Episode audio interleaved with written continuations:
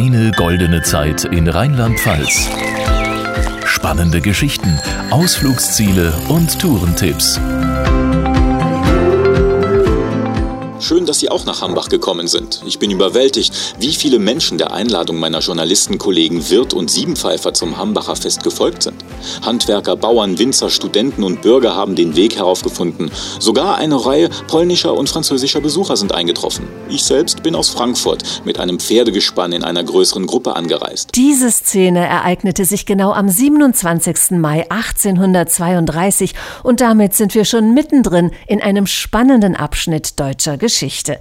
Mein Name ist Pia Hoffmann und ich steige heute mit euch hoch hinauf aufs Hambacher Schloss.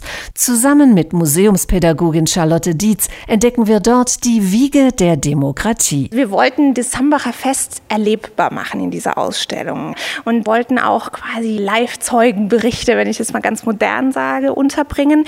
Und wir haben eben fünf fiktive Festteilnehmer, die aus ihrer Sicht berichten, was damals passiert ist. Und ich kann mich anhand dieser Figuren durch die Ausstellung hangeln und die Geschichte nachempfinden. Das Hambacher Fest gilt zu Recht als eines der bedeutendsten Ereignisse der deutschen Demokratiegeschichte.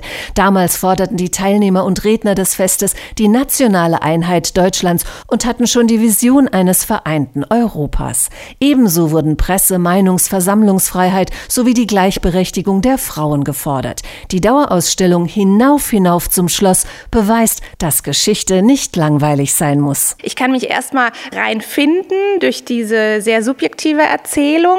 Ich habe vom Kind bis zur Ehefrau des Schreiners bis zum Arzt alle Möglichkeiten, kann mich auch verkleiden. Ja, also wir haben oben auch Kostüme, einen Bürger, eine Bürgerin, den Studenten. Also wir wollen das sehr greifbar alles machen. Es ist auch eine Trommel vor Ort, die ich gerne benutzen darf. Also unsere Ausstellung ist zum Mitmachen und auch zum Anfassen. Ja, also man soll Dinge anfassen und erleben. Wer an einer der interaktiven Stationen Stationen zum Hörer greift, wird komplett in das historische Erlebnis hineingezogen. Ich bin die Anna. Ich bin heute Morgen mit meinen Eltern von Dürkheim hierher gekommen. Wir sind mit mehreren hundert anderen Dürkheimern die 20 Kilometer zu Fuß gegangen. Unterwegs haben wir viele Menschen getroffen, die auch nach Hambach unterwegs waren. Viele der Dörfer um Hambach und Neustadt waren mit Tannenzweigen und Blumen geschmückt.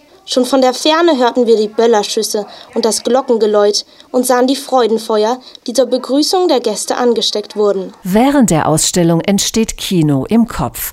Die akustische Leinwand wird mit den entsprechenden Ausstellungsstücken immer realer. Wir haben auch ein Hörbild, ja, das so ein bisschen die Atmosphäre beim Hambacher Fest darstellen soll, also Geräusche, Kinder, allerlei. Wir haben die Lieder, die beim Hambacher Fest gesungen wurden. Politische Lieder haben damals eine ganz große Rolle gespielt, waren damals damals viel wichtiger als heute, hat ein Gefühl der Zusammengehörigkeit geschaffen. Man konnte in diesen Liedern ausdrücken, was man dachte und fühlte. Man kann sich all diese wichtigen Lieder auch eben anhören. So mancher hat dabei schon angefangen mitzusingen, weiß Charlotte Dietz. Auch erfährt der Besucher, dass die Bezeichnung Schloss eigentlich so gar nicht zum Bauwerk passt. Die Lage ist sehr exponiert. Ne? Also ich sehe schon von weitem dieses Hambacher Schloss quasi auf dem Berg thronen. Das Hambacher Schloss heißt Hambacher Schloss Schloss ist aber eher eine Burg. Es hieß ja ursprünglich Kächteburg, also Kastanienburg, dann Maxburg später und hat eben auch diesen Burgcharakter. Im Inneren ist es kleiner, als man, glaube ich, von außen vermutet. Wir haben den wunderschönen großen Festsaal, der sehr imponierend ist. Und wir haben hier seit dem Umbau 2008 ja eine Mischung aus moderne und historischer Welt. Und wer noch intensiver in die Geschichte des Bauwerks eintauchen möchte, kann eine entsprechende entsprechende Führung buchen. Für jeden ist das Passende dabei. Wir haben eine, ganze Vielfalt von Führungen. Wir haben die normale Gruppenführung. Wir haben aber auch inszenierte Führungen. Wir haben eine Führung in leichter Sprache. Das heißt, Menschen mit Lernschwierigkeiten werden ganz einfach an diese Thematik herangeführt. Und da geht es auch eher darum zu erleben, wie haben die sich gefühlt. Ja, dieses Mitmachen auch wieder. Wir haben eine Führung für äh, Menschen mit Sehbehinderung. Wir haben ganz viele Sachen, die man ertasten kann. Ja, diese Modelle, die man anfassen kann, oben in der Ausstellung, eben auch diese Akustikstationen. Genau, also da haben wir allerlei. Und damit auch jeder die Möglichkeit hat, das Hambacher Schloss zu besuchen, wurde vom Anfahrtsweg bis zu den Ausstellungsräumen alles entsprechend gestaltet. Wir haben die Möglichkeit, hier ganz nach oben zu fahren.